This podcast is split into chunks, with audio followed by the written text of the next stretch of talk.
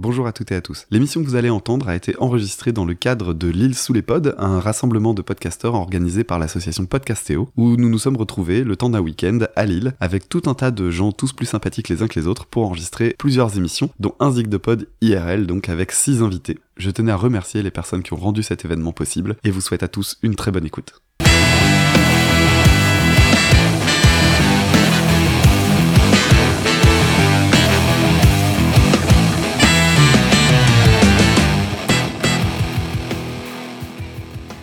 Bonjour et bienvenue dans Écoute ça, votre podcast musical. On se retrouve cette semaine pour le tout premier numéro de Zig de Pod en vrai. J'ai des vrais invités que je peux toucher aujourd'hui. Et euh, donc euh, voilà, on va commencer tout de suite sans plus tarder par Pomme, du roi Steven et de la menstruelle. Bah, je vais te laisser te présenter, présenter tes émissions rapidement. Bonsoir, donc moi c'est Pomme et effectivement je participe à deux podcasts. Euh, le roi Steven qui parle de Stephen King, donc tous les mois on spoil euh, à fond euh, un bouquin de Stephen King avec les copains. Et puis on en profite pour parler un peu des adaptations, de la place du livre dans l'œuvre de King. Et puis pour monter aussi des théories farfelues autour de l'histoire, donc on s'amuse bien, même si c'est pas toujours facile. Et puis mon deuxième podcast c'est La Menstruelle. Et là c'est à chaque pleine lune on va vous parler de nos règles et de tout ce qu'il peut y avoir autour. Euh, la contraception par exemple. Récemment, un épisode sur un festival est sorti. Euh, voilà, ce genre de choses. Alors du coup, j'avais demandé, comme dans n'importe quel zig de pod, de me proposer un morceau. Tu vois, tu as choisi un morceau de Sidney Béchette qui s'appelle Petite Fleur. Est-ce que tu peux expliquer pourquoi tu as choisi ce morceau-là et pas un autre? Alors, j'ai choisi ce morceau parce que quand j'étais petite, mon père jouait de la clarinette et il, euh, à un moment donné, a répété ce morceau beaucoup. Et donc, je l'entendais jouer. Et pendant très longtemps, pour moi, c'était le morceau de mon père et je pensais que c'était lui qui l'avait inventé.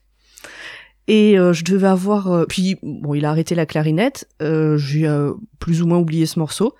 Et un jour, je devais avoir une vingtaine d'années, je l'ai réentendu. Et ma, mon premier réflexe a été de me dire, bah, qui c'est qui a repris le morceau de mon père? Et puis après, j'ai compris que c'était pas du tout un morceau de mon père. Alors je tiens à préciser que lui ne m'a jamais fait croire ça. C'est moi toute seule qui m'étais inventé l'histoire. Et voilà, donc c'est un morceau. ça, j'ai beau savoir que c'est pas mon père qui l'a écrit. Pour moi, ça reste le morceau de mon père tu le fantasmes comme étant Ah, c'est papa qui joue. C'est papa qui l'a écrit.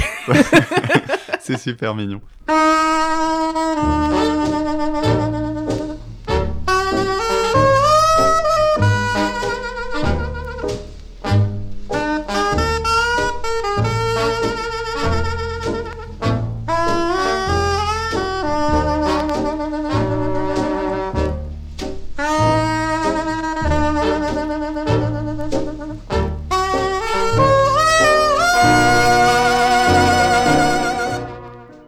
Tu l'as dit, ton père jouait ce morceau à la clarinette. Alors ça a un peu, ça a un peu euh, influencé ma façon d'entendre le morceau, puisque moi j'ai pensé au premier abord que c'était de la clarinette sur l'enregistrement. En fait, c'en est pas. Non. Euh, c'est du saxophone. C'est un saxophone soprane, soprane, pardon, parce que donc Sidney Bechet pratiquait les deux instruments. Et euh, bon, je pense que la confusion, elle est due au fait que c'était un enregistrement assez ancien et donc du coup les sonorités sont pas aussi précises qu'on a aujourd'hui, donc du coup euh, la confusion est possible. Aujourd'hui, avec les techniques d'enregistrement et, et, la modernité des instruments eux-mêmes, ça arriverait plus. Et euh, mais par contre, je suis pas un spécialiste du jazz, je suis encore moins un spécialiste du saxophone. Par contre, il se trouve que dans écoute ça, dans notre grande équipe de deux personnes, il y a Tom qui fait ça très bien, et donc je lui ai demandé ce qu'il en pensait. Salut dames, salut tout le monde. Je suis content de vous retrouver. Euh, en plus aujourd'hui, on va parler donc d'un saxophoniste Sidney Bechet et je voulais m'attarder sur le vibrato en saxophone puisque c'est ce qui fait euh, vraiment le son caractéristique de Sidney Bechet. Alors en saxophone, le vibrato, bah, ça consiste à varier la pression de la mâchoire, et non pas le souffle d'ailleurs, comme d'autres instruments, comme la flûte ou la trompette. C'est bien la mâchoire qui fait le vibrato, et euh, en décontractant, en relâchant la mâchoire, eh ben, on peut baisser la hauteur de note. Fait intéressant d'ailleurs, on peut pas la monter euh, en saxophone, mais seulement la baisser. Alors on peut varier la vitesse du vibrato, un vibrato rapide, un vibrato lent, donc euh, euh, en fonction de voilà le mouvement est-ce qu'il va être rapide ou lent, et on peut varier l'amplitude du mouvement. Alors chez Sidney Bechet, bah, c'est très rapide et très ample. À la moindre note longue, eh bien il fait ce vibrato très caractéristique.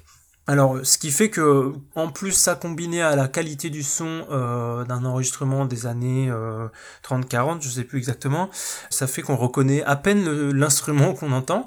Euh, j'ai même moi eu du mal, moi, saxophoniste, à reconnaître un saxophone soprano, mais il me semble que c'est bien ça sur cet enregistrement. Alors pourquoi euh, Sidney Bechet il, utilise un si grand vibrato? Alors moi j'ai plusieurs hypothèses.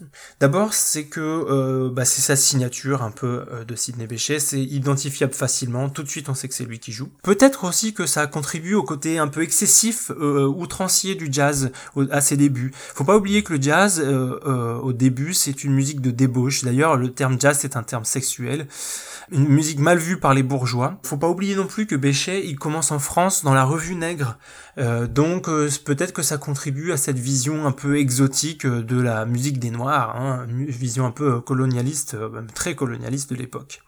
Alors j'avais aussi une autre hypothèse qui serait la mauvaise qualité des saxophones. J'ai pas vu grand chose qui, qui corrobore cette hypothèse, donc donc je sais pas trop. Je me suis dit peut-être que le saxophone est un instrument jeune à cette époque, c'est un instrument qui a moins de 100 ans. Peut-être qu'il est moins perfectionné, qu'il est un peu faux, et du coup le vibrato permet de compenser ça.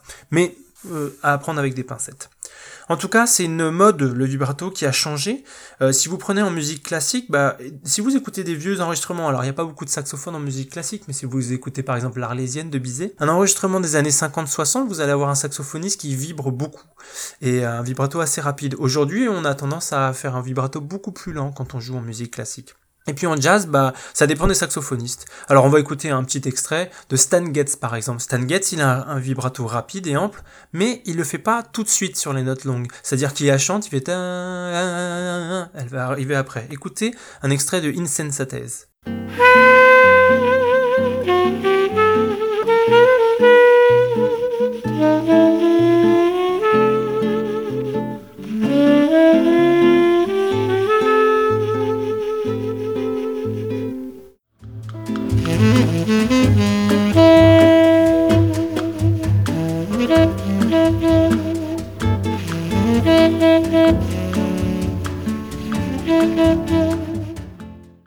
C'était Stan Getz. Et euh, ça dépend des saxophonistes. Écoutons Coltrane, par exemple, John Coltrane. Lui, il a un vibrato beaucoup plus discret et puis pas très fort. Écoutez euh, le titre, par exemple, Naïma de John Coltrane.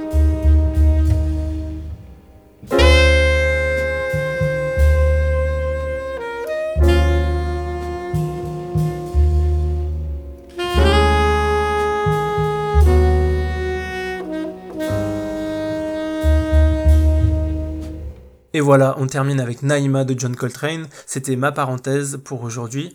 Je vous dis à très bientôt. Ciao, ciao.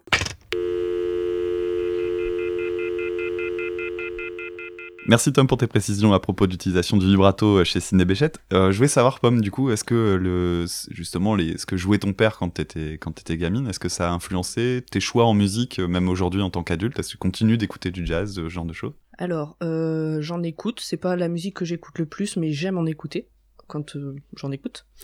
J'ai repris aussi un peu de goût à ça euh, il y a un ou deux ans grâce à une copine. Bah, t'avais passé, euh, t'avais parlé d'elle, Sarah, qui, qui, qui, est dans le groupe Les Chickies, mhm. dont t'as parlé dans un zig de pod. Vous avez repris Feeling Good, ouais. Exactement. Donc elle, elle est chanteuse jazz et euh, je elle nous avait amené dans des bars de Lille qui organisent des sessions de jazz euh, où donc les gens montent sur scène pour euh, jouer un peu ce qu'ils veulent. Et, et c'est vrai que j'avais vraiment adoré ces moments-là et clairement ça vient aussi de ça. Ça sort pas de nulle part que c'est des ça, ça réveille des sensations de bien quoi, de, de agréable très certainement en lien avec l'enfance et, tout ça quoi. ce qui est très bien parce que le jazz c'est pas une musique dans laquelle c'est facile d'entrer euh, si t'as du coup en étant enfant avoir une première euh, un premier contact avec le jazz ça permet aussi d'éviter cette image un peu euh, ronflante et, élitiste que le, que le jazz porte en fait encore aujourd'hui. Ouais. Bah écoute merci beaucoup d'avoir proposé ce morceau. Mais merci à toi de l'avoir accepté.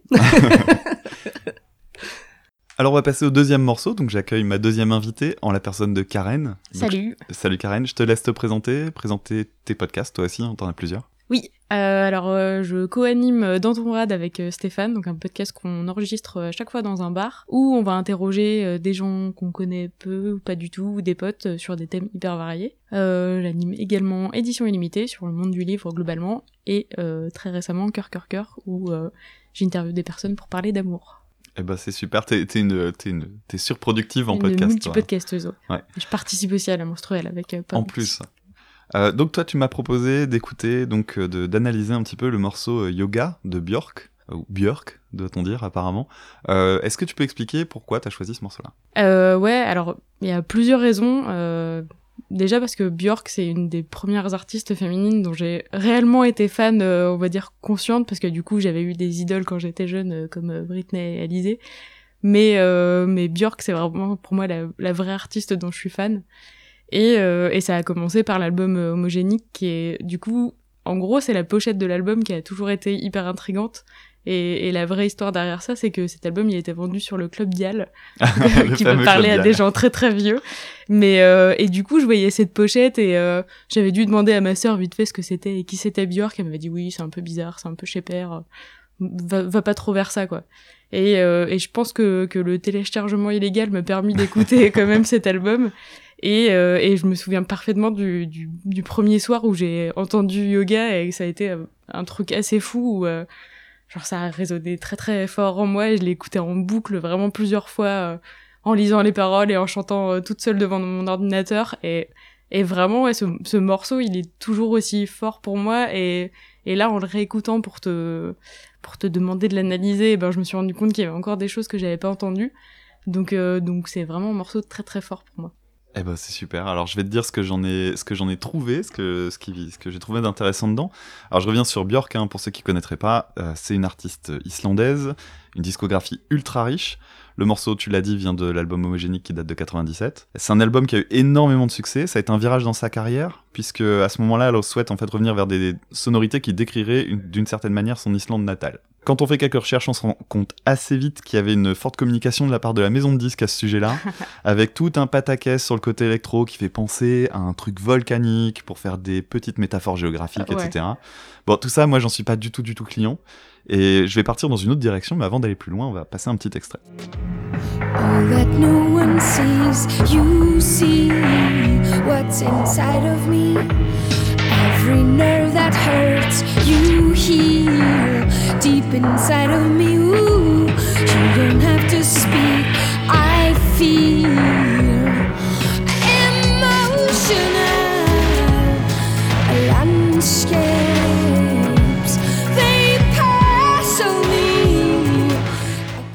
Perso, moi j'ai toujours pensé que Björk c'était une artiste euh, complète qui bossait dans son coin. Mais en fait, sur cet album, c'est pas du tout, du tout le cas. Il y a une véritable équipe. Et d'ailleurs, la seule chose qu'on lui doit vraiment sur cette chanson-là, c'est l'arrangement de cordes. Tout le reste, euh, c'est dû à d'autres personnes. Bon, après, c'est vrai que les cordes, c'est ce, qui... ce qui marque le plus dans le morceau. Et d'abord parce qu'elles ouvrent le titre, mais aussi et surtout parce qu'elles sont euh, vraiment, vraiment superbes.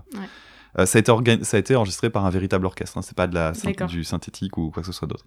Pour ce qui est du reste, c'est-à-dire la partie électro et les paroles, on les doit à deux collaborateurs qui sont très présents sur cet album, et je vais commencer d'abord par revenir sur l'électro. J'ai souvent rapproché les sonorités de ce titre aux morceaux d'Afex Twin et d'Otaker, je sais pas si tu connais ça. non En fait, c'est pas très étonnant, tu, tu écouteras, tu verras qu'il y a des similarités, et en fait, l'aspect électronique sur Yoga est dû à un musicien qui s'appelle Mark Bell, et qui est membre d'un groupe britannique qui s'appelle LFO, un groupe de techno. Et il se trouve que ce groupe est signé sur le label Warp, qui n'est autre que le label d'Afex Twin, Otaker, Square Pusher et tout le reste. Donc euh, on a une similarité parce que simplement voilà, ils sont dans la même dans la même famille. Alors quand je lis tout le bordel sur les volcans, tout ça, je me dis ouais bon d'accord. Dans yoga, il y a des sons un peu saturés, il y a des côtés, un côté un peu chaotique. Ouais, ça va donner un côté, un petit aspect froid, un peu hostile, qui peut évoquer l'aspect rocailleux et dur des volcans et tout ça. Mais bon, ça m'a l'air un peu caricatural. Ça fait un peu oh là là, Björk, elle est islandaise, elle opère un retour aux sources. oui tout puis c'est toujours ouais, cette histoire de, de mélange du feu et de l'eau et Ouais, voilà. et tout ça il y a toujours ça pour les artistes islandais Ah mais complètement. Et c'est tellement caricatural que du coup je me dis que c'est euh, un, peu Un peu bullshit pété, quand même. ouais. hein. Ça n'empêche que les sonorités euh, dans l'ensemble sont super cool, hein, ça sonne très bien d'ailleurs dans l'aspect orchestral. Il y a notamment un jeu vraiment sympa sur l'équalisation avec euh, la disparition des fréquences les plus aiguës, ça va donner une sensation de vague, ça évite l'aspect répétitif qu'on peut avoir avec la programmation. Idem avec la ligne de basse, il y a un moment il y a une basse qui débarque d'un peu nulle part, je trouve qu'elle est un peu à part, euh, vraiment, elle pas super cohérente, mais ça marche bien. Elle essaie de ramener euh, du groove dans un morceau qui n'en a pas, en fait, hein, tout Mm. simplement. Donc, si on veut se rapprocher de l'Islande, de cette idée de l'Islande qui est euh, apparemment très prégnante sur cet album, bah, ce serait plus intéressant d'aller voir du côté des cordes, qui donnent un côté déjà très cinématographique, euh, apaisant, contemplatif. Ça, ça peut donner hein, une sensation de grands espaces, comme on s'en fait euh, l'image quand on pense à ce pays. Mais surtout, là où on a un truc bien plus en rapport avec l'Islande, c'est dans les paroles. En fait, Björk, elle a écrit ce, mor- ce morceau-là en hommage à sa meilleure amie qui s'appelle Yoga Johansdottir. Je, je parle très très bien l'islandais. Ouais, un bel accent quand même Ouais, merci. Et, ou plutôt, elle souhaite l'écrire pour elle au départ. mais elle a expliqué en interview être absolument incapable de retranscrire ses émotions et s'est donc tournée vers un de ses collaborateurs du nom de Sion. Et en fait, Sion, c'est un poète islandais qui avait déjà travaillé avec Björk par le passé, notamment avec son ancien groupe Sugar Cubes, mais aussi tout au long de sa carrière avec des titres comme ben, Bachelorette, quand même, euh, Isabelle ou encore bah, la BO de Dancer in the Dark, pour laquelle il avait notamment été nommé aux Golden Globes. Donc on lui doit ces superbes paroles parce que j'ai oublié de dire qu'elles étaient très belles, et on doit ces paroles donc à une collaboration entre Sion et Björk, tout en restant extrêmement personnel. En ce qui concerne le sens de la chanson, on est donc sur un hommage à son ami, mais on trouve des pistes qui font référence à son pays natal. Par exemple, dans l'expression euh, emotional landscape, qui fait à la fois référence à l'immensité des possibles en termes d'émotion, mais aussi au paysage islandais. Et cette référence à la nature, c'est assez fréquent chez Björk. Elle a notamment souvent expliqué en interview l'importance qu'ont eu ces paysages dans sa jeunesse en allant jusqu'à influencer sa façon de chanter. J'ai appris par exemple qu'elle passait beaucoup de temps dehors quand elle était enfant et qu'elle chantait dans ces moments-là quand elle était à l'extérieur. Et elle dit notamment que les contrastes entre les silences et les bruits de blizzard l'ont poussée à jouer sur ces moments doux et les passages plus puissants en termes de chant. Tu imagines chanter dehors, en gros, il y a plein de vent, il faut qu'elle gueule, il y a du silence, elle va jouer sur les, sur les moments où elle va susurrer, etc. Et je trouve c'est vraiment saisissant de voir à quel point elle revendique cette influence de la nature sur sa musique. Alors pour rien de cacher, j'ai beaucoup écouté Björk moi aussi, surtout cette période-là euh, de sa discographie, et Yoga, ça a toujours été un de mes morceaux favoris. Avec Bachelorette, notamment. Euh, et je te remercie beaucoup de me l'avoir proposé. Alors pour conclure sur ce morceau-là, je voudrais te faire écouter une reprise par un musicien sur le net. Alors pas du tout connu, hein, c'est le genre de truc, il y a 20 000 vues, donc euh, c'est vraiment paumé sur le net, euh, qui la reprend à la guitare acoustique et qui, a qui est vraiment une très très belle version. son arrangement est magnifique, sa voix est super fragile. Moi ça me plaît beaucoup, on verra ce que t'en penses.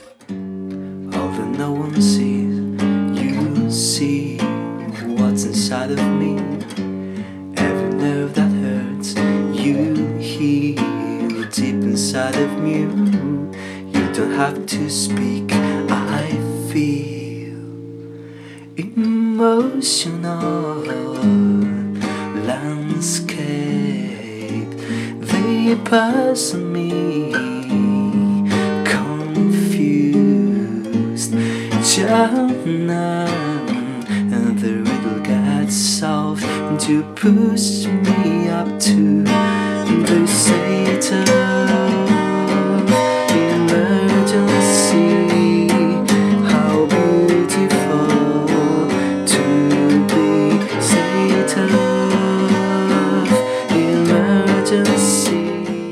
T'as l'impression qu'il chante pour pas gêner ses voisins. Ouais. Mais c'est fou parce que je me suis toujours dit que, que ce, enfin, cette chanson-là en reprise, ça marcherait pas parce que du coup, il y a tout ce qui, toutes ces couches derrière, quoi. C'est ouf. Et là, il joue tout seul, quoi. Ouais. Et du coup, on entend plus la mélodie dans sa voix que quand c'est mm Björk qui chante sur tous les arrangements.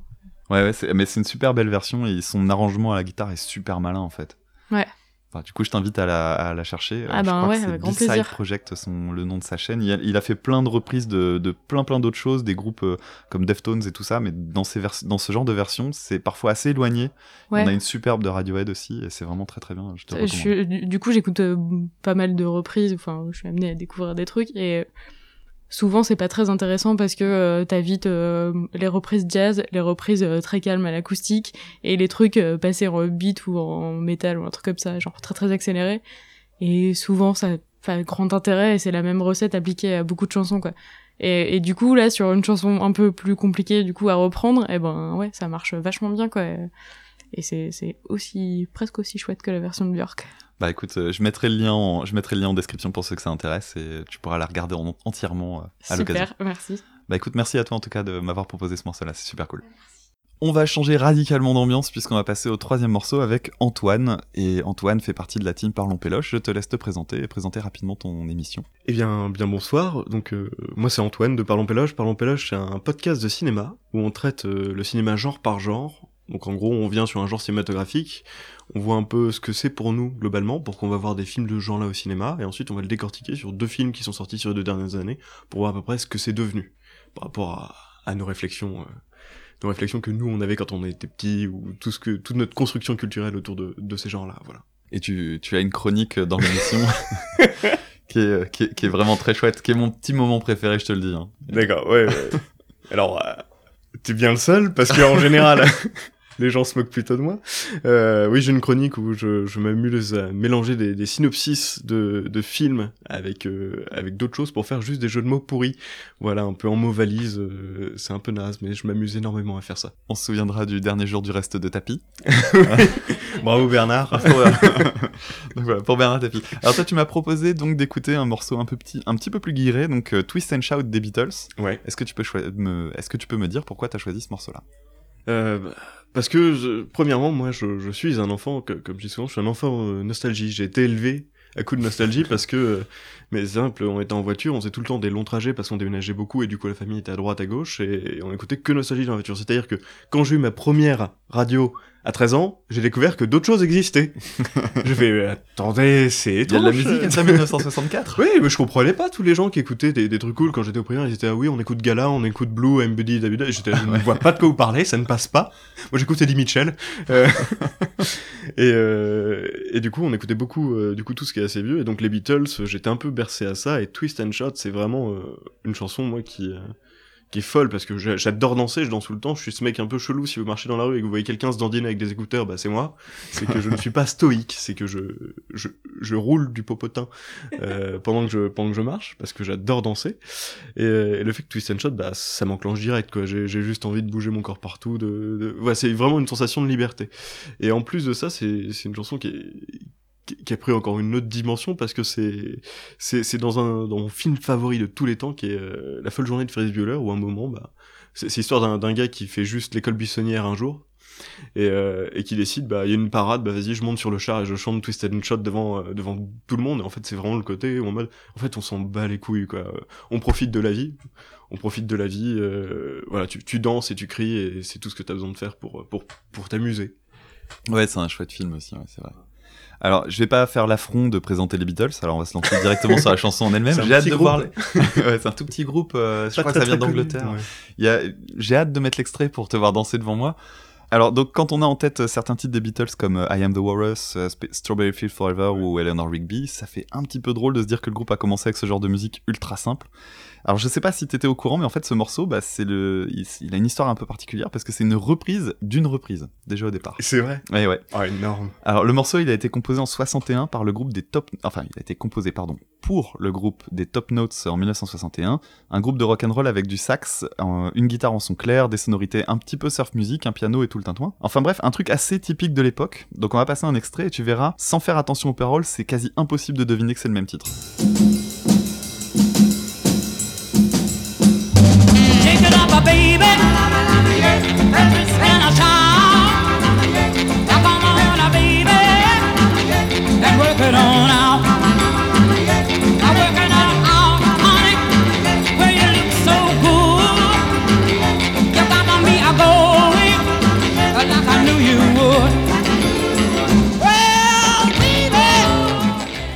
Donc tu vois, c'est assez différent quand même de la version des Beatles. Hein. ouais mais c'est trop bien Ah bah toi tu trouves que c'est trop bien, mais en fait cette version-là, elle a été complètement défoncée par le producteur original parce qu'en fait elle avait, enfin, par le compositeur en réalité. Ouais. Le, pro- le producteur original de cette version-là, c'est le fameux Phil Spector. Et euh, ça avait tellement déplu au compositeur, donc qui s'appelle Bert Burns, Mhm. euh, qui trouve qu'on avait perdu vraiment tout le groove.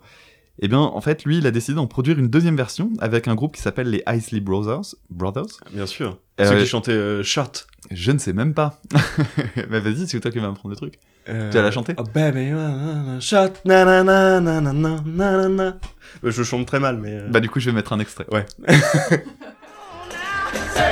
I still remember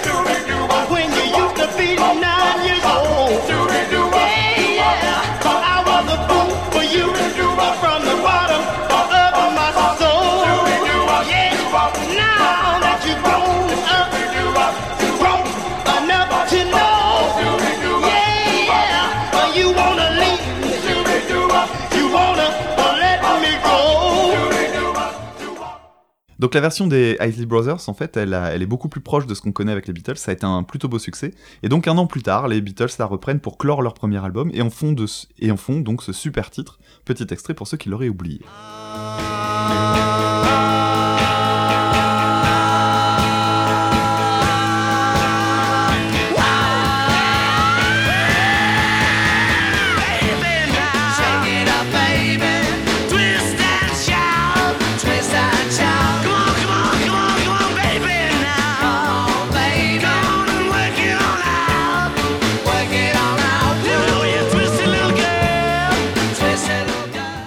Alors ce qui frappe le plus quand on écoute le titre, c'est l'énergie hallucinante de John Lennon qui s'est littéralement bousillé les cordes vocales lors de l'enregistrement.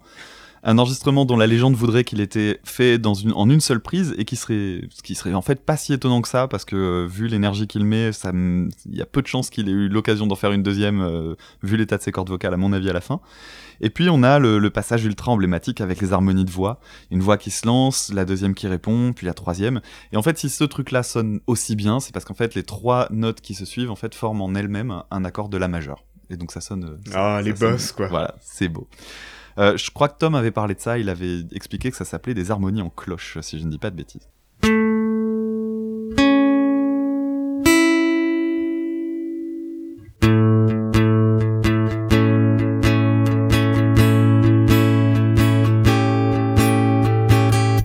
Alors sinon musicalement, je voudrais profiter de l'épisode pour parler d'une ressemblance très forte de Twist and Shout avec une autre chanson. Alors je vais reprendre, je vais prendre ma guitare pour ça.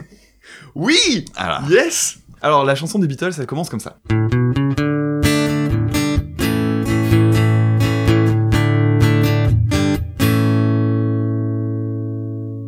En fait, si je baisse d'un ton et que je joue un petit peu plus vite, on a ça.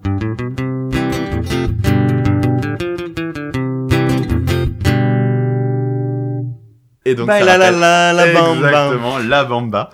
Alors oui, ça se ressemble super fort. En fait, il y a une raison théorique à tout ça, euh, due à ce qu'on appelle la cadence. Euh, C'est-à-dire que Twist and Shout et la bamba sont simplement dans une tonalité différente. Twist and Shout est joué un ton plus haut par rapport à la bamba, elle est légèrement plus lente. Et cette suite d'accords, on l'appelle la suite 1, 4, 5. Alors l'idée, c'est ce qu'on appelle une cadence. On va partir du premier accord, qui est l'accord de Ré, dans le cas des Beatles, et on va aller chercher la quatrième note. Donc Ré, c'est le 1, puis on va faire Ré, Mi, Fa, Sol, on arrive à la quatrième, donc 4, et puis la cinquième, celle qui suit, on arrive sur le La. Et donc dans la chanson de Richie Valens, on a en fait la même chose mais à partir d'un Do. Et c'est une cadence assez fréquente dans le style du rock and roll, on la retrouve par exemple dans Johnny B. Good de Chuck Berry. Un dernier truc qui m'a amusé en cherchant ces deux intros. Je vais te jouer maintenant l'intro de la bamba, et puis euh, je vais jouer l'intro de Twist and Shout QAQ. Alors c'est vraiment un hasard total, mais euh, tu vas voir, ça donne un petit truc rigolo. Je vais commencer par euh, l'intro de La bamba. De la bamba. Et maintenant, Twist and Shout.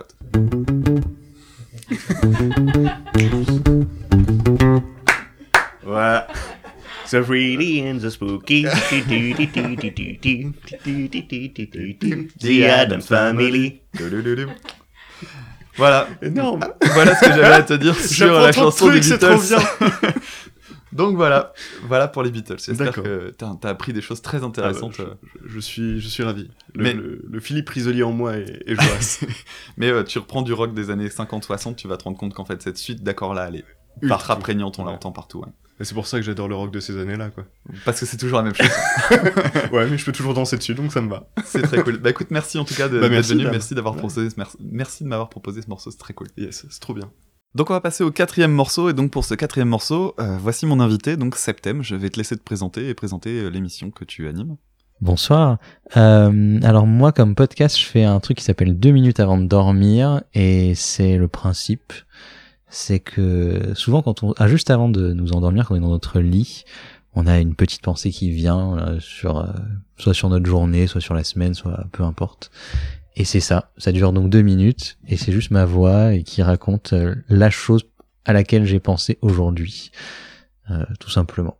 Et à côté de ça, je suis aussi la personne qui gère les podcasts chez slate.fr. D'accord. Alors toi, tu m'as proposé un morceau donc de DJ Mehdi qui s'appelle donc euh, piano, euh, Pocket Piano. Pocket Piano, tout à fait. Alors est-ce que tu peux me dire pourquoi tu as choisi ce morceau-là? Alors, ça a été extrêmement difficile pour moi de choisir un morceau. J'aurais pu en choisir à peu près 12 500. C'était notamment parce que je pense que je venais de l'écouter quand tu m'as posé la question, mais parce qu'en ce moment, je, je l'écoute beaucoup. Euh, J'étais au concert symphonique de Headbanger pour les 15 ans. Et j'ai redécouvert ce morceau-là. Je connaissais DJ Mehdi surtout pour Signatune, qui est son gros morceau euh, euh, remixé par Thomas Bangalter. C'est vraiment le morceau qu'il a fait connaître auprès du grand public. Et, et je suis retombé sur ce morceau-là pendant le concert, sur Pocket Piano, donc une super version symphonique. Et depuis, je l'écoute euh, un peu en boucle, très très très régulièrement. Alors euh, DJ Mehdi, en fait, c'était un, compositeur d'instrumentaux hip-hop au début de sa carrière, avant de poursuivre vers l'électro. Je, je parle de lui au passé parce qu'il est malheureusement mort en 2011 à cause d'une chute lors d'une soirée chez lui. Il y a une mezzanine en verre qui s'est rompue sous ses pieds. Je le précise parce que je l'ai appris en faisant mes recherches et je suis toujours sidéré quand on voit des personnes avec euh, beaucoup de talent mourir dans des conditions aussi banales. C'est vraiment, je trouve ça assez tragique en fait. Je peux te dire que pendant le concert justement symphonique, c'était hyper émouvant. Le concert était très long, il y avait tout Banger, mais le moment où ils ont joué DJ Mehdi, j'avais euh, Pedro Winter juste au-dessus de moi, je me suis retourné et il y avait une émotion vraiment particulière à ce moment-là. Ouais, en plus, euh, apparemment, l'accident, c'était vraiment, euh, ils étaient entre potes, quoi. C'était sans doute des personnes avec lesquelles il était lié en musique. Alors, pour en revenir à sa carrière, je me suis rendu compte que je le connaissais, en fait, quand j'étais ado déjà, puisqu'il est derrière les compositions de l'album Prince de la Ville du 113, qui comporte d'excellents instrumentaux, notamment ceux des singles Tonton du Bled et Prince de la Ville.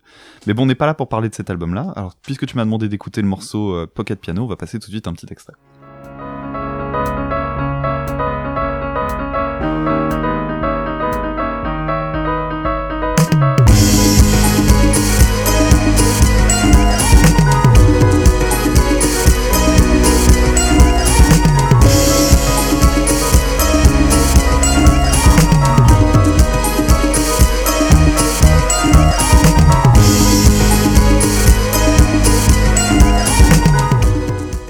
Alors comme souvent quand il s'agit d'un travail de DJ, je suis allé fouiller du côté des samples utilisés, il y en a deux dans ce morceau-là, un de Donna Summer avec le titre Walk Away, dont il tire le tout premier accord qui est joué en cascade au clavier, au début du titre et pendant le break.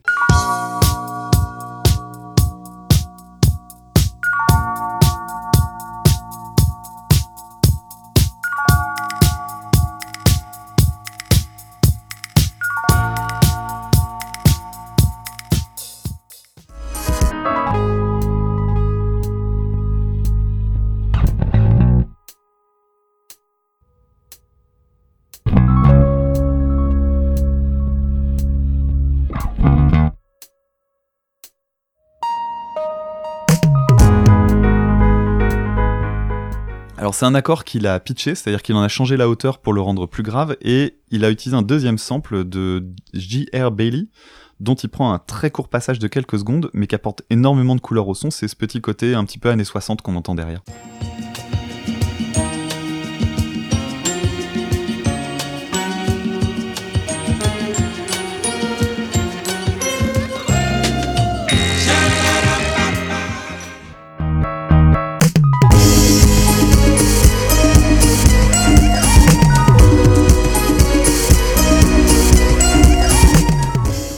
Ça donne un tout euh, très mélancolique, rythmé, avec un mélange de sonorités chaudes grâce aux percussions notamment, et plus froides avec le piano ultra répétitif par exemple.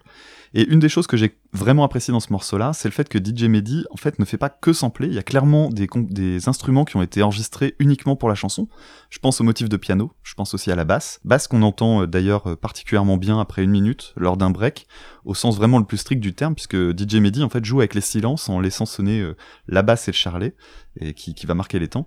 Et ça donne pas mal de relief, je trouve que j'ai bien aimé l'idée euh, d'utiliser ce silence comme un instrument, c'est quelque chose qui est assez rare pour être signalé. Alors par contre, pas vraiment de mystère, j'ai vraiment adoré ce morceau et j'aurais des choses à en dire, mais tu m'as expliqué par mail que Pocket Piano te rappelait un morceau instrumental d'un autre artiste, DJ Rolando, euh, qui s'appelle Knights of the Jaguar.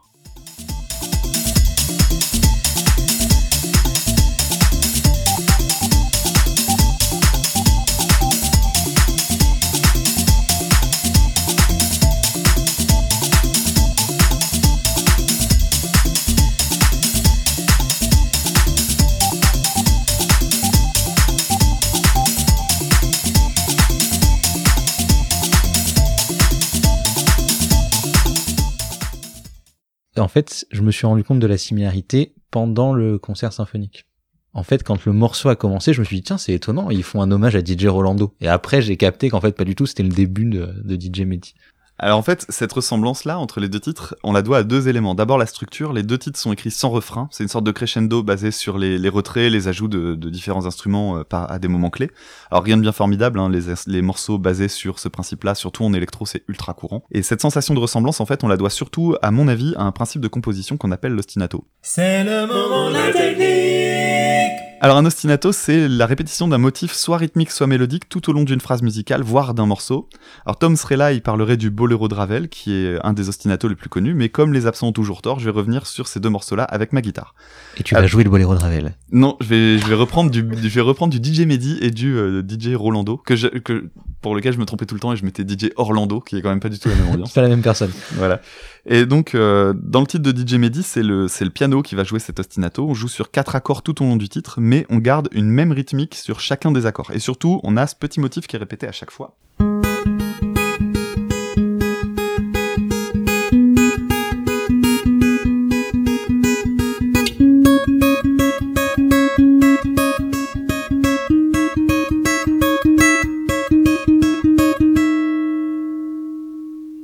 Et en fait, l'ostinato, donc c'est ce petit truc euh, rythmique qu'on entend derrière, donc ce, petit chose-là. Et qui va monter un petit peu après. Et en fait, dans le titre de DJ Rolando, eh bien, en fait, il y a exactement la même chose. On a quatre accords, un petit motif rythmique et mélodique qui va rester pendant tout le long du morceau. Et chez lui, ça ressemble plutôt à ça.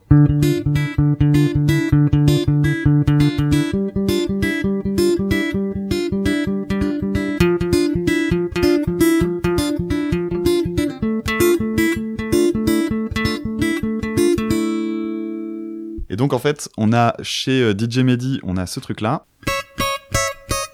Alors que chez euh, Rolando, on a ça. Et c'est exactement, exactement la même chose, c'est juste décalé de quelques tons, c'est juste euh, l'un est plus aigu, l'autre est plus grave, il y a une des deux chansons qui est jouée un peu plus vite, et c'est ça qui va en fait faire ressortir cette ressemblance, donc c'est ce fameux ostinato. Alors moi, je suis persuadé, connaissant un peu euh, ce que DJ Mehdi pouvait connaître aussi, je pense que c'est euh, c'est peut-être un hommage, mais je pense que c'est au moins un clin d'œil. Le morceau de Rolando est antérieur, c'est... Ouais, bien antérieur. C'est puis c'est un morceau assez connu sur la scène techno euh, euh, globale. Euh, c'est le morceau qui a fait connaître DJ Rolando. C'est même un des seuls plus connus, même s'il y a eu plein d'autres choses. Et ça m'étonnerait pas que ce soit voilà à minima euh, un clin d'œil euh, pour celui-ci. Ah ouais, ça me semble. Ouais, bah maintenant que tu dis ça, ouais, ça peut, ça, ça peut être une très très bonne raison. Alors avant de se quitter, euh, un petit aparté, tu en as parlé tout à l'heure, donc ce fameux euh, concert pour euh, Headbanger. Donc t'as parlé d'une d'une version orchestrale, et je propose avant de se quitter, ben, qu'on la diffuse tout simplement. Avec plaisir.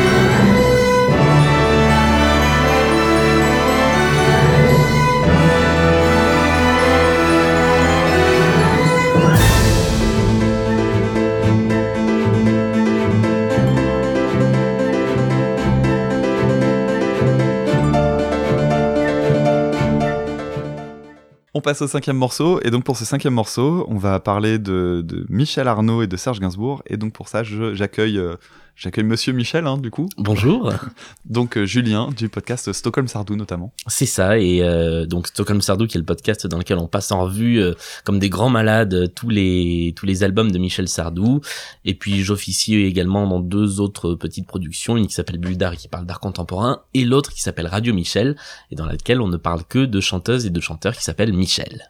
D'où le choix, donc j'imagine, de cette chanson-là. Exactement. Et comment t'as fait pour choisir parmi tous les Michel possibles, Michel Arnaud? Alors dé- déjà c'est un choix collectif parce que je me suis un peu euh, concerté avec Mélanie qui est donc euh, ma ma co-host sur euh, sur Radio Michel et euh, l'idée c'était d'aller chercher un truc euh, qu'on a découvert dans nos recherches euh, pour Radio Michel parce qu'en fait on est parti de des Michel qu'on connaît tous donc euh, Berger, euh, Fugain, tout cela. Et on a essayé de trouver d'autres choses. Et une de nos premières découvertes ça a été ce titre euh, de Michel Arnaud qu'on ne connaissait absolument pas ni le titre ni l'artiste. Et, euh, et moi, c'est un, titre que, j'ai adoré, que maintenant j'écoute très régulièrement, et donc qui est vraiment une des premières découvertes qu'on a faites en commençant à bosser pour Radio Michel. Donc Michel Arnaud qui est une femme, hein, puisque c'est pas Oui, c'est transparent là. Donc, euh, alors fidèle à ton concept, donc c'était euh, évidemment un morceau, euh, un morceau composé ou en tout cas chanté par une Michel. Et j'en avais jamais entendu parler moi, donc euh, ça, ça marche plutôt bien. Je crois que j'ai déjà eu l'occasion de le dire dans un autre épisode, mais j'apprécie pas vraiment Gainsbourg, puisqu'il y a Gainsbourg qui l'accompagne sur cette chanson-là. Mais je te rassure quand même, à défaut d'avoir aimé le morceau, je, je l'ai pas aimé, mais je l'ai pas détesté non plus. Alors je vais pouvoir t'en parler. C'est déjà pas si mal compte tenu de ce que je peux avoir euh, vis-à-vis de Gainsbourg. Alors commençons par le commencement. Michel Arnaud était à la fin des années 50 une chanteuse reconnue et chantait dans un, dans un cabaret parisien. Et Gainsbourg euh, l'accompagnait à la guitare. Et à ce moment-là, il est vraiment personne. C'est Michel Arnaud qui va découvrir sa partition du Poinçonneur des Lilas et qui va le pousser à chanter ses chansons lui-même. La suite, vous la connaissez, euh, il va rapidement gagner en notoriété, faire la carrière qu'on connaît. Et en 1968, alors qu'il a déjà du succès, il écrit pour elle ce titre Les papillons noirs.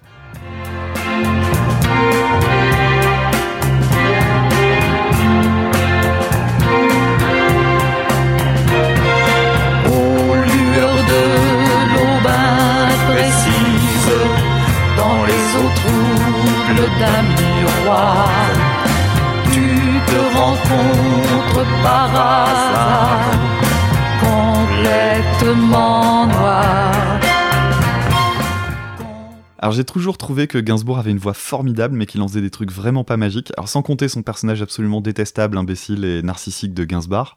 Ouais, je balance, hein, je suis un. Euh, autant te dire que quand tu m'as laissé le choix entre deux titres, j'étais pas super chaud à l'idée de m'occuper de celui-là, surtout que j'y ai retrouvé ce chant bien paresseux que j'aime pas. Mais j'ai quand même trouvé que c'était un titre intéressant sur certains aspects. Alors déjà commençons par un petit truc particulier dans ce titre-là. Gainsbourg et Michel Arnaud sont pas du tout synchro. Elle laisse sonner ses notes plus longtemps que lui. Du coup, en fait, ses attaques sont décalées pendant tout le long du morceau. Alors ça m'a rendu le truc assez désagréable parce que pendant tout le morceau, je me disais, il y a un truc qui déconne. Et je me suis rendu compte que c'était simplement ça. C'est très bizarre parce qu'ils chantent à l'unisson, c'est-à-dire qu'il n'y a pas d'harmonie, mais ils chantent, euh, ils sont pas synchro et euh, on dirait presque que c'est une, une démo sur laquelle Gainsbourg a posé sa voix et qu'elle, elle a rajouté, euh, Complètement. elle, elle a rajouté sa voix par-dessus. Ouais, il y a un truc qui est assez perturbant à ce niveau-là. Ouais, exactement. Et d'ailleurs, j'ai appris que Gainsbourg était même pas crédité sur cette piste. C'est assez étonnant parce que euh, Michel Arnaud aurait pu profiter de sa notoriété, mais non. Et tant que je suis sur le chant, euh, dans l'extrait que je vous ai passé, on entend Gainsbourg dire un truc juste après le mot miroir. J'ai cru comprendre le mot feuille. Et en toute logique, ça serait une consigne lors de l'enregistrement pour changer de partition ou alors de la feuille des paroles. Et tu, y feras attention, on va le repasser. C'est assez curieux d'entendre ça, mais c'est le genre de détails que moi j'adore en musique et ça pourrait corroborer ce que tu disais sur l'idée euh, que ça, que ça puisse être une démo. Dans les eaux troubles d'un miroir, C'est dingue. J'avais jamais fait gaffe. Je l'ai entendu, j'ai pas compris, je l'ai passé le truc au moins dix fois et au bout d'un moment j'ai fait mais oui, c'est ça. Ah oui, évidemment. donc ça veut dire tourne ta, tourne Ouais, ta tourne feuille, la quoi. page. Alors j'imagine qu'il est au piano et qu'il donne une consigne tout simplement. Ouais. Alors sinon pour euh, parler de choses euh, vraiment sympas dans la musique de, de Gainsbourg, euh, puisque désolé, hein, je vais parler essentiellement de Gainsbourg, Michel Arnaud, j'ai pas trouvé beaucoup beaucoup de Bah, choses. alors Michel Arnaud, il y a juste un truc qui est que je trouve assez dingue, c'est qu'en fait, elle était beaucoup moins connue comme chanteuse que comme productrice à la télé. Exactement. ouais. Et qu'en fait, elle a fait toute sa carrière en créant, en créant des émissions télé qui étaient complètement dingues pour l'époque, avec les premières émissions de Jean-Christophe Averti, qui était un réalisateur hyper expérimental euh, à ce moment-là. Et, euh, et tout le monde a oublié en fait euh, qui était cette cette dame qui a fait à peu près tout dans sa vie et euh, et qui est complètement passée sous silence. Et c'est la une des premières interprètes féminines, effectivement, comme tu disais, des chansons de Gainsbourg, avant euh, avant Juliette Gréco, avant Brigitte Bardot, euh, et elle est elle a disparu quoi. Ouais, c'est vrai. Alors, euh, pour revenir donc du coup sur, euh, je vais revenir euh, notamment sur l'instrumental en fait. Cet instrumental, euh, on le doit à l'arrangeur Michel Colombier. Encore Love. un Michel. Cœur sur Michel Colombier. Alors, faut savoir dans la carrière de Gainsbourg, il y a tout un truc autour des- du, rôle du rôle des arrangeurs qui ont parfois pu se sentir mal considérés. Alors, ça a été le cas par exemple pour l'excellent Jean-Claude Vanier. Moi, j'adore Jean-Claude Vanier, hein, qui avait fait Ouais. notamment. euh, c'est comment le l'enfant euh, le- l'enfant assassin des mouches, je crois. Euh, Enfin, je crois que c'est ça, ouais. Ouais. Et donc, euh, c'est pas lui qui compose ce- ce- cette partie-là, hein, c'est donc euh, Michel Colombier. Et Michel Colombier était notamment euh, compositeur de musique de film. Alors ça peut expliquer peut-être un petit peu ce côté euh, un poil emphatique euh, des, des cordes dans la chanson. Alors j'avais parlé du travail d'arrangeur en détail dans un des Zig de Pod quand j'avais chroniqué un titre de Bertrand Burgala. C'est un métier qui est vraiment ingrat dans l'absolu puisque ce sont eux qui vont habiller un morceau avec des sonorités variées et pourtant la plupart des arrangeurs restent complètement inconnus du grand public. Et Colombier ne fait pas exception. Pourtant, en tant qu'arrangeur, il il est derrière de grands morceaux. Alors, l'aigle noir pour Barbara, pour rester sur un animal qui vole et qui est noir. Euh, C'est pas, c'est pas que j'ai réagi violemment, c'est juste que je me suis étouffé. euh, et, mais aussi et surtout les titres de la période 64 à 69 de Gainsbourg. Alors, c'est le cas de Bonnie and Clyde, de Elisa, de Requiem pour un con, qu'on retrouve sur la BO du film Le Pacha avec Jean Gabin, pour revenir sur le cinéma. On va passer un petit extrait donc du morceau Requiem pour un con. Voici les orgues qui remettent ça. Faut que t'apprennes par cœur cette terre-là. Que tu n'aies pas même une hésitation sur le requiem pour un con. Quoi, tu me regardes, tu n'apprécies pas. Mais qu'est-ce qu'il y a là-dedans? Qui te plaît pas? C'est génial. Ouais. moi, j'adore Michel Colombier, j'adore son travail, mais en tant que compositeur aussi, euh, c'est lui qui a fait notamment le fameux euh, Psyché Rock avec Pierre Henry, où tout le monde dit euh, c'est le truc de Pierre Henry. Euh, toute la partie rythmique et musicale, c'est Michel Colombier. Et là, sur un truc comme celui-là, c'est génial. C'est juste une ligne de basse et des percus, Mm. et il y a tout.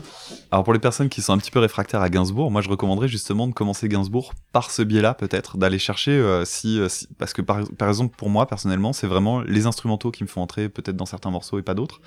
Et euh, bah oui voilà Michel Colombier, Vanier aussi euh, qui à qui on doit euh, notamment une grosse partie de l'album Mélodie Nelson. Ouais. Et euh, qui sont vraiment les chansons que j'aime bien de Gainsbourg parce que simplement c'était les arrangeurs qui étaient autour de lui qui étaient euh, qui me plaisent davantage. Bo- Bonnie and Clyde, c'est lui aussi? C'est Colombier? C'est Colombier Je crois, Bonnie and ouais. Clyde, Parce que le, pareil, les violons sur Bonnie and Clyde, Oui. ils sont géniaux. Ouais, ils sont excellents.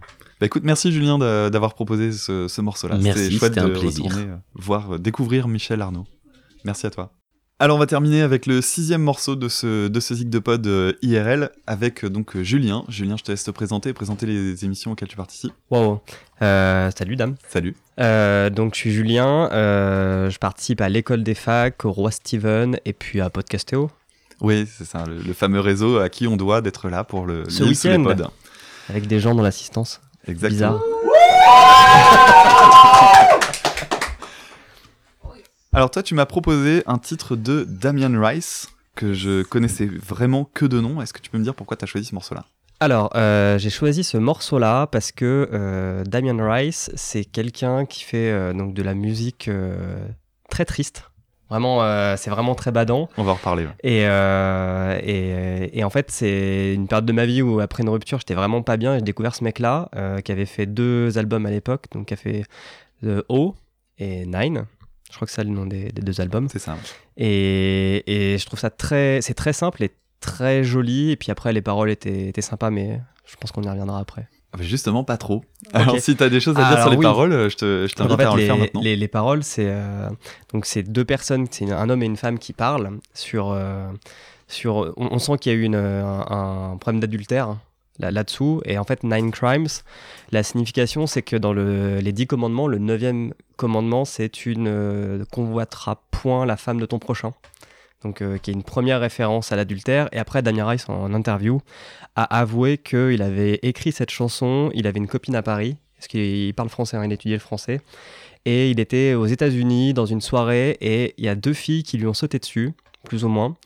Et il était prêt à faire un truc à trois, et puis en fait, il était plein de remords et de culpabilité, donc il l'a pas fait, mais comme il a pensé qu'il pouvait le faire, euh, ça l'a ça l'a assez rongé. Et en fait, c'est tout ce, tout ce combat euh, qu'il a eu euh, d'éthique dans sa tête, il l'a il l'a retranscrit dans cette chanson. D'accord, bah écoute, merci de le préciser parce que je vais pas du tout m'intéresser aux paroles. Alors. Donc pour ceux qui connaîtraient pas, vous venez d'entendre Antoine. Antoine de Parlant Péloche. Et Gawain de Pod Monstre Trésor. Alors, je, pour ceux qui, qui le connaîtraient pas trop, tu l'as un petit peu présenté. Damien Rice, en fait, en plus d'avoir un très joli prénom, c'est un, un chanteur et un producteur is- irlandais qui a donc trois albums au compteur aujourd'hui. Tu as parlé des deux premiers. Et il a longtemps collaboré avec une chanteuse irlandaise, elle aussi, Lisa Hannigan, euh, qu'on peut entendre d'ailleurs ce morceau, sur ce morceau-là, mais qui ne bosse plus avec lui depuis quelques années. Petit extrait donc de ce fameux morceau Nine Crimes. And I got no excuse, and is that alright? Yeah. I give my gun away when it's loaded, is that alright? Yeah. You don't shoot it, how am I supposed to hold it? Is that alright? Yeah. If I give my gun away when it's loaded, is that alright? Is that alright? Alors la première chose qui m'est apparue en écoutant ce morceau, c'est qu'il est composé à partir d'une boucle d'accords au piano qui ne change absolument jamais. Alors pour éviter la lassitude dans le morceau, Damien Rice utilise plusieurs choses. Alors évidemment le chant pour commencer, il y a deux voix qui se répondent et ça permet de pas trop trop faire attention à cet instrumental. Et de la même manière, même si on peut pas vraiment parler d'un refrain au niveau instrumental, il y en a un au niveau des paroles avec une ligne mélodique différente. Dernier ingrédient tout simple, l'ajout d'instruments annexes avec un joli boulot d'arrangement de violoncelle à partir du milieu du titre qui vont amener un petit peu de dramaturgie. Ça va rappeler ce qu'on a eu tout à l'heure l'heure avec euh, le morceau électro, justement, on ajoutait des éléments les uns par-dessus les autres. Et ça rappelle également ce qu'on a expliqué tout à l'heure sur les, les arrangeurs, puisque je vais revenir un petit peu sur ça dans quelques instants. Alors le souci d'un morceau comme celui-là, tu l'as dit tout à l'heure, c'est que l'impression, j'ai l'impression que le ressenti qu'on va avoir va dépendre du, de ce qu'on vit au moment où on le découvre. Et tu me donnes raison, j'en suis ravi. Euh, je m'explique, je l'ai découvert pour cette émission et donc j'en ai une écoute assez froide. J'ai pas, je vais bien dans ma vie, tout va bien. donc du coup j'entends ça dans un Tant mieux. complètement hors contexte. Et euh, alors je précise que c'est pas systématiquement le cas quand je prépare les épisodes. hein, je suis pas un robot dénué d'émotions, mais là ça m'a rien fait. En revanche, je sais aussi que je connais des titres du même acabit et qui résonnent, euh, qui résonnent davantage parce que je les, écoute un peu comme des Madeleines de Proust parce qu'elles peuvent faire revivre des moments particuliers, rappeler un film marquant, évoquer une personne, etc. Mais d'un point de vue strictement musical, oui, c'est c'est relativement pauvre, il y a très très peu de choses. Alors rassure-toi, j'ai quand même trouvé quelque chose à en dire avec cette fameuse suite d'accords au piano. Si je la reprends à la guitare, on a d'abord un La mineur, un Fa, un Do et un Sol. Et cette suite d'accords, ça forme une cadence, exactement comme j'expliquais tout à l'heure avec Twist and Shout, une cadence qu'on appelle 1, 5, 6, 4.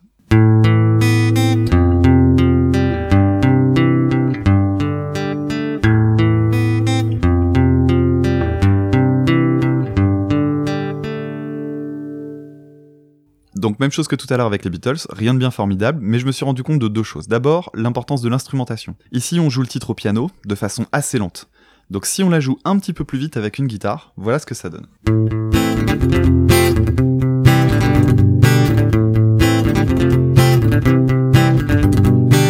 Et je pense que si tu es de la même génération que moi, t'as reconnu un morceau. Eagle Eye Cherry. Euh, je me rappelle plus le titre C'est. Safe Tonight. Safe Tonight. Well, we know I'm going away, and how I wish, I wish you were so. So take this wine and drink with me. Let's delay our misery. Say tonight, fight the break of dawn. Come tomorrow, tomorrow I'll be gone. Say tonight, fight the break of dawn. Alors ce qui est drôle, c'est que la, sensation est vraiment très différente. Pourtant, vraiment, j'insiste, on a la même suite d'accords et surtout exactement la même structure dans le titre des Glide Cherry. Il n'y a pas non plus de changement d'accords. On est toujours sur ces quatre accords tout du long. Il n'y a pas de refrain euh, véritable au niveau des instruments. Et euh, on retrouve un crescendo basé sur l'ajout de guitare, de batterie, de ligne mélodique, etc. Et surtout, je vais modifier un tout petit truc. On va rejouer cette suite d'accords en partant cette fois-ci du Do. Et normalement, tu devrais reconnaître autre chose.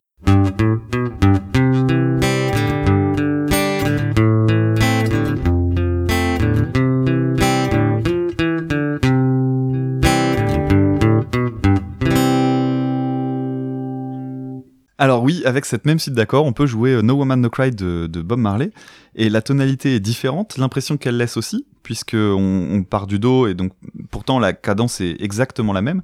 Et encore, j'aurais pu jouer aussi Let It Be des Beatles, Viva la Vida de Coldplay, de Green Day, du Offspring, du Beyoncé, plein de trucs, tu le disais tout à l'heure euh, en off, euh, effectivement, avec ces accords-là, on fait un petit peu tout ce qu'on veut. Et j'en reviens à ce que je disais tout à l'heure en parlant de Michel Colombier et euh, de Serge Gainsbourg, puisque en fait, tous ces changements-là, si on déshabille ces chansons, on se retrouve avec seulement ces cadences-là. Et les cadences sur, quatre accords, il n'y en a pas des millions. Donc rien d'étonnant à ce que certaines chansons jouées à poil comme ça se ressemblent énormément. C'est le travail des arrangeurs qui va faire que d'un seul coup, les morceaux vont prendre une autre couleur, tout simplement.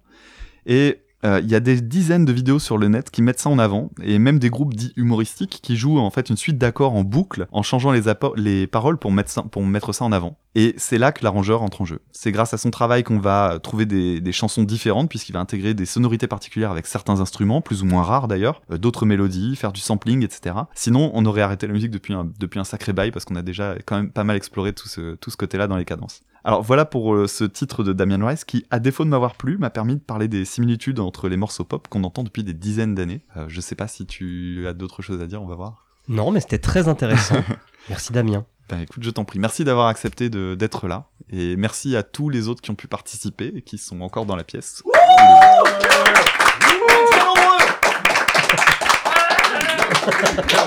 Bon, je fais mon, je fais mon blabla euh, final et c'est fini.